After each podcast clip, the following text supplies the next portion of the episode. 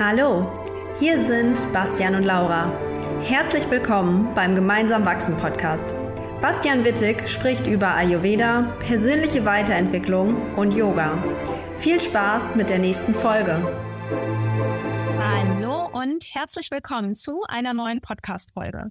Wir sprechen heute über die Doshas und wie sie im Gastrointestinaltrakt wirken.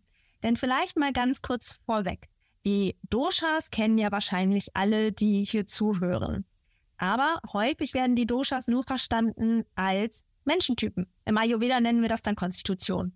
Die Doshas sind aber ein viel, viel weitreichenderes Konzept als nur in Anführungsstrichen die Konstitution.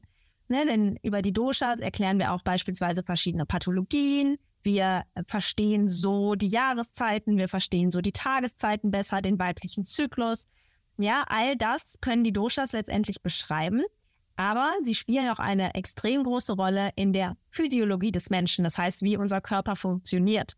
Und das ist auf ganz, ganz vielen Ebenen der Fall. Und heute wollen wir uns eben einmal auf den Magen-Darm-Trakt beschränken. Und Bastian, ja, ich freue mich auf alles, was wir jetzt besprechen werden.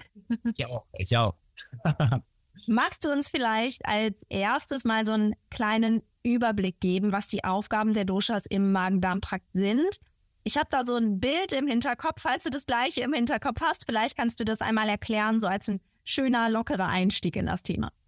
Oh ja, sehr gerne. Tatsächlich haben wir das gleiche Bild im Kopf.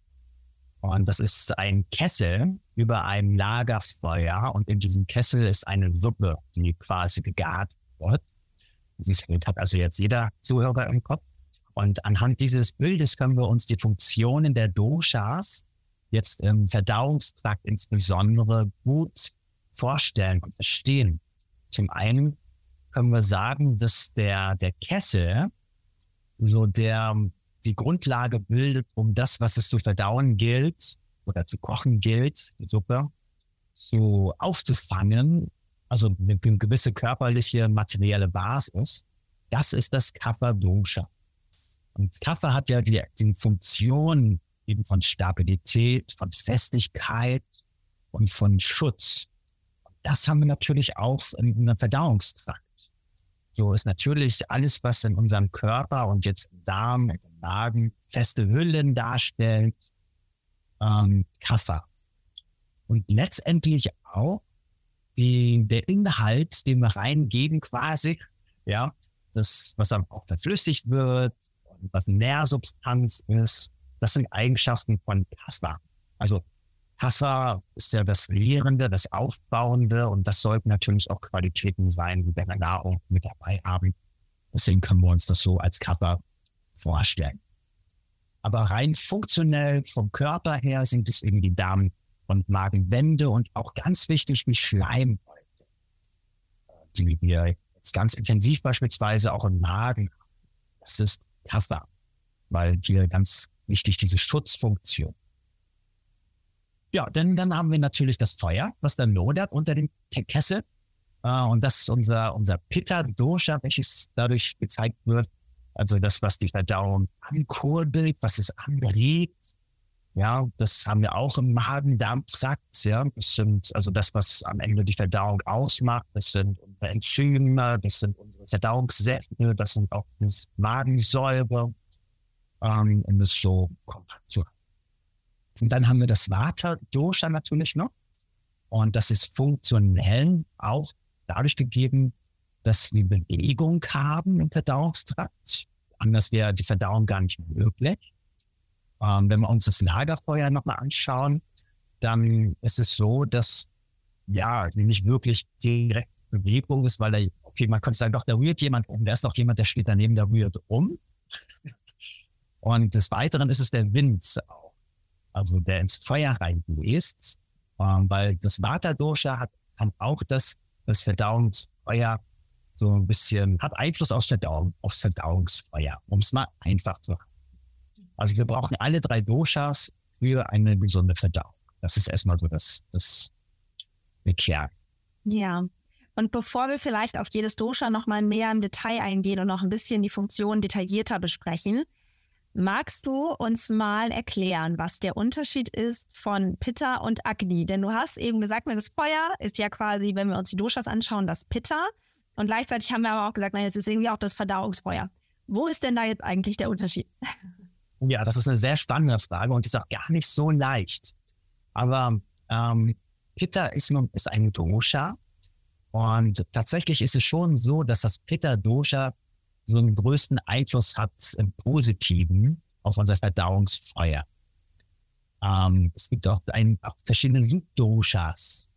Und ein Subdosha vom Pitta-Dosha, also ein Unterdosha vom Pitta-Dosha, tut direkt unser Hauptagni, unser Jakara-Agni so angeben.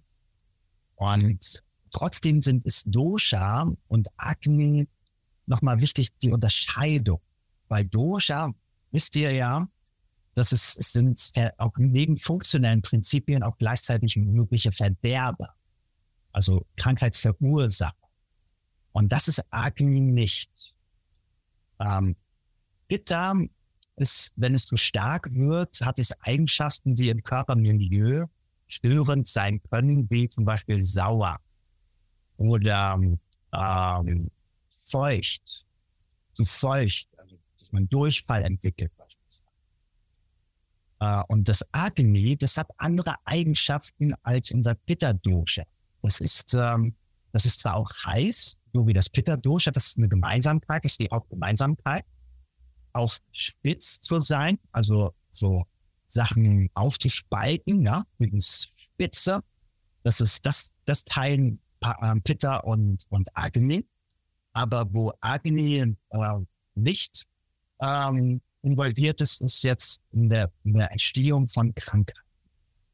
Agni kann zwar auch zu stark sein, aber das ist nicht so ein Hauptentstehungsfaktor für Krankheit, wie jetzt, wenn Pitta zu stark ist. Also Agni kann man sagen, ist eher so was Positives, ja. Und Pitta kann sowohl als auch sein. Agni ist so von Pitta mit angeregt und wird durch alle drei Doshas, auch durch Pitta beeinflusst. Ein zu starkes Pitta kann auch das Agni sogar stören. So vielleicht der Unterschied.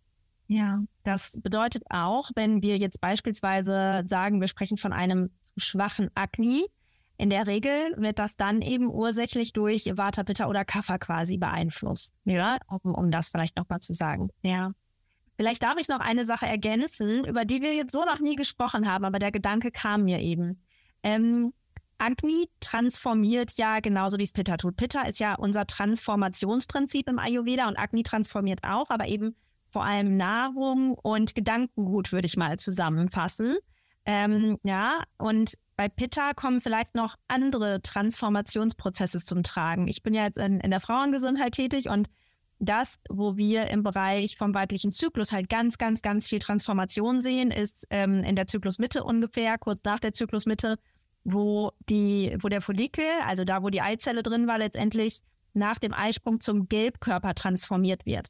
Und ich denke, dass da ganz, ganz viel Pitta-Energie tatsächlich für nötig ist, aber eben vielleicht weniger Agni-Energie. Agni-Energie eher über Nährstoffe, die durch das Agni freigesetzt werden aber vielleicht nicht unbedingt durch das Verdauungsfeuer. Von daher, an dem Beispiel könnte man vielleicht herleiten, dass man sagt, ja, Pitta noch ein umfassenderes Transformationsprinzip, als es Agni ist, wo, wobei Agni ein bisschen gezielter ist. Oder? Was meinst du?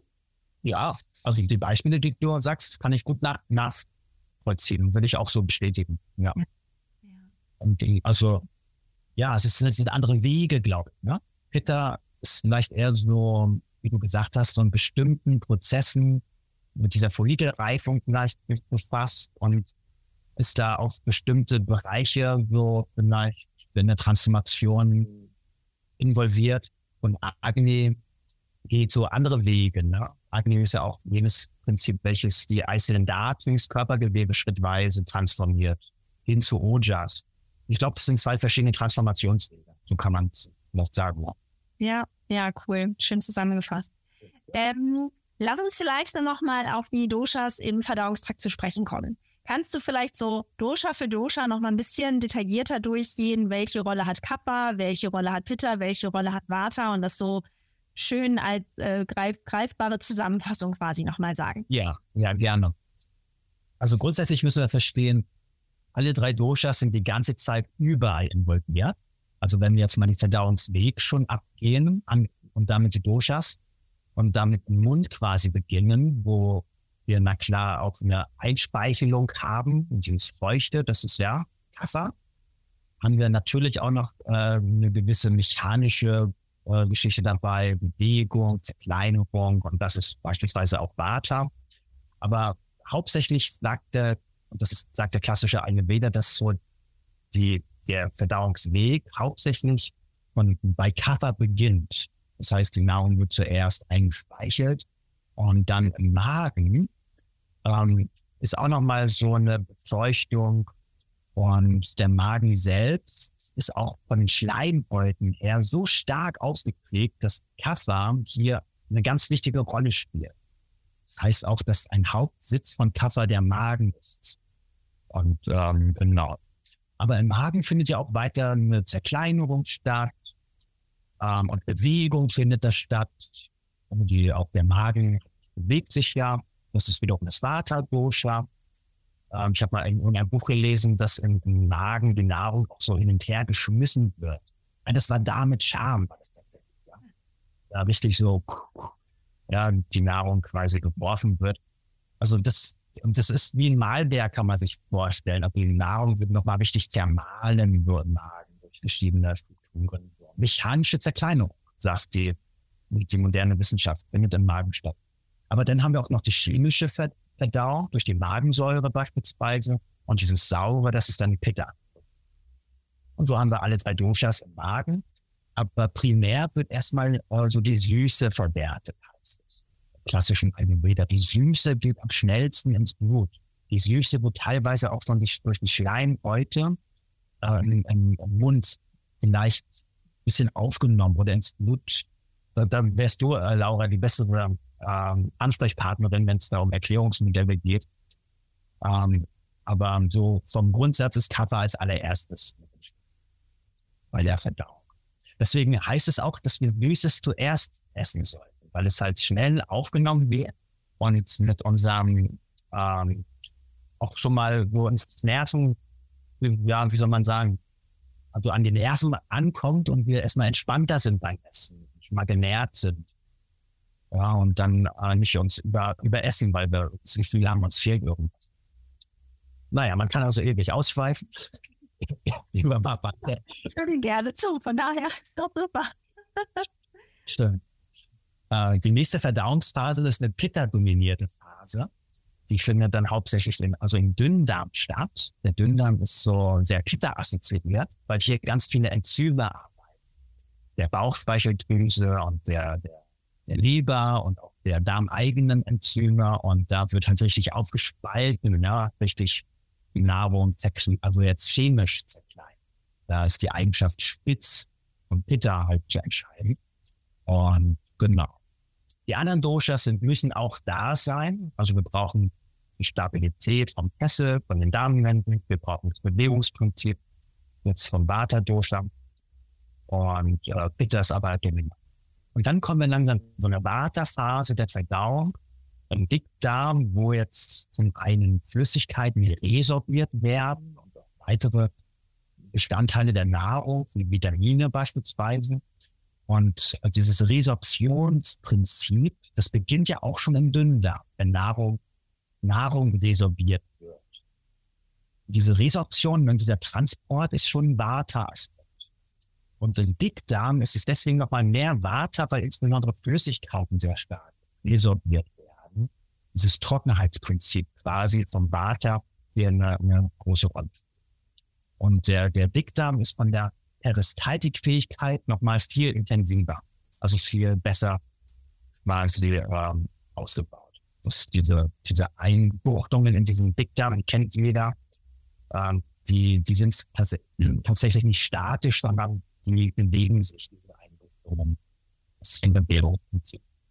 Weil wenn die Nahrung erstmal trocken ist, dann muss die natürlich noch besser transportierfähig sein. Und im Dünndarm läuft es quasi noch von selbst alles so automatisch runter. Ja, und ähm, Deswegen sollten wir auch idealerweise nach dem Essen was Bitteres zu uns nehmen, weil das quasi die, die Verdauung so mit der Reihenfolge der Geschmacksrichtungen idealerweise einschließt. Weil bitter jetzt das Vaterbild, also nochmal zum Abschluss stimuliert. Super schön, tolle Erklärung, danke dir. ja, und ich glaube, das macht halt einfach nochmal sehr, sehr deutlich, wo die Doshas überall eine Rolle spielen und dass halt eben die Doshas definitiv nicht nur wichtig sind in der menschlichen Analyse, in der Konstitutionsanalyse, ähm, sondern dass sie letztendlich ein Konzept sind, was hm, bestimmte Eigenschaften zusammenfasst und das wiederum hat äh, oder bringt uns Erklärungsansätze, wie wir die Natur sehen können, jetzt sei es im Außen oder eben im Innen. Und ich glaube, das ist wunderschön, wenn man das einmal verstanden hat, dann ist der Ayurveda tatsächlich, so komplex das System auch ist, aber nochmal viel besser zu greifen. Und das finde ich ähm, sehr, sehr schön. Deswegen wundervoll, ähm, diese Zusammenfassung von den Doshas ähm, im Rahmen des Magen-Darm-Traktes. Bastian, hast du noch irgendwas, was du ergänzen möchtest? Etwas, was ich nicht gefragt habe? Irgendwas, was noch wichtig ist an der Stelle? Heute tatsächlich nicht. Das ist rund für mich. Danke für deine tolle Moderation. Super, super gerne. Ähm, wunderbar, da sind wir am Ende der Folge angekommen. Ich hoffe, dass dir die Folge gefallen hat. Wenn sie das getan hat, dann hinterlass uns sehr, sehr gerne eine 5-Sterne-Bewertung bei iTunes. Und ansonsten wünschen wir dir noch einen ganz wunderbaren Tag. Ganz liebe Grüße.